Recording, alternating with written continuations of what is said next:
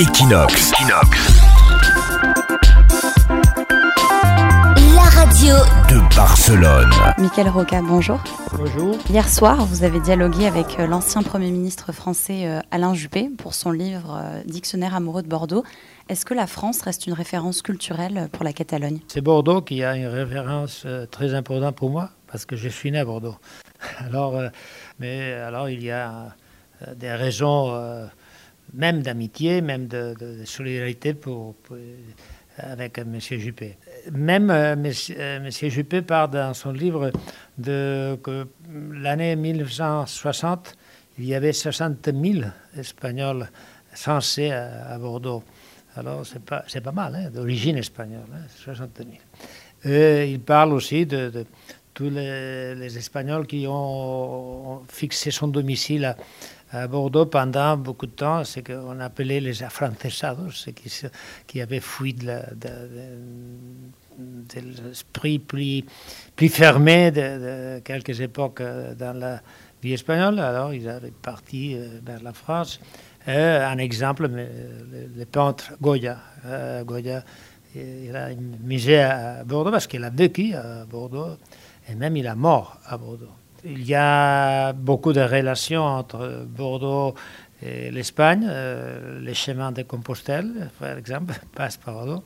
Alors, euh, euh, c'est logique qu'il y ait bien présentation du musée. Alors, vous l'avez dit, vous êtes né à Bordeaux, vous vivez à Barcelone. Quels sont les points communs entre les deux villes? Les arbres.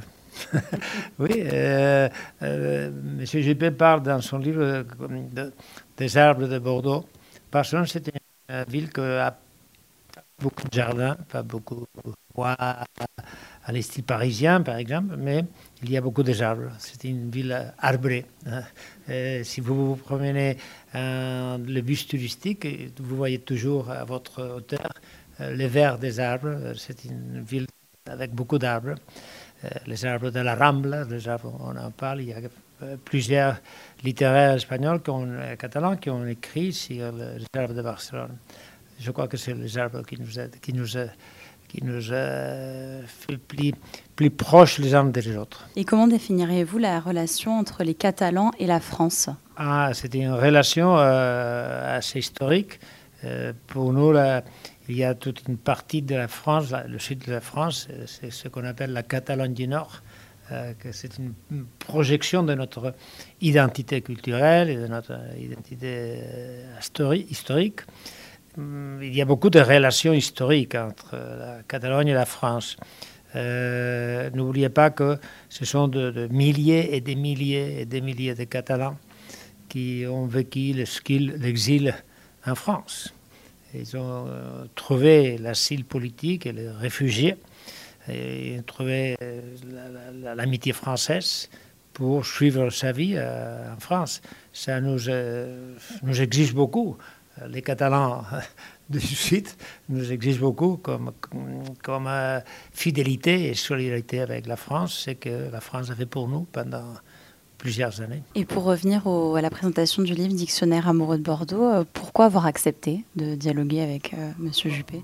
M'ont demandé. Euh, je, trouve M. Juppé un, personnage très intéressant, très, très honnête dans sa façon d'agir en politique et une personne bien respectée. Je trouve ça très intéressant. Et d'autre part, euh, j'aurais voulu être maître de Barcelone, maire de Barcelone. Euh, je ne l'obtenais pas.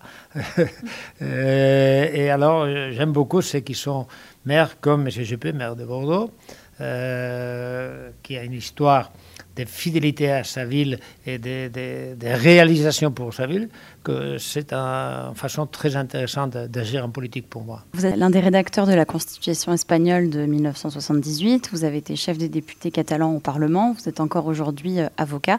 Est-ce que vous êtes nostalgique euh, des époques passées? Non, non, non, absolument pas la nostalgie, ça n'existe pas pour moi. Euh, des époques passées, non.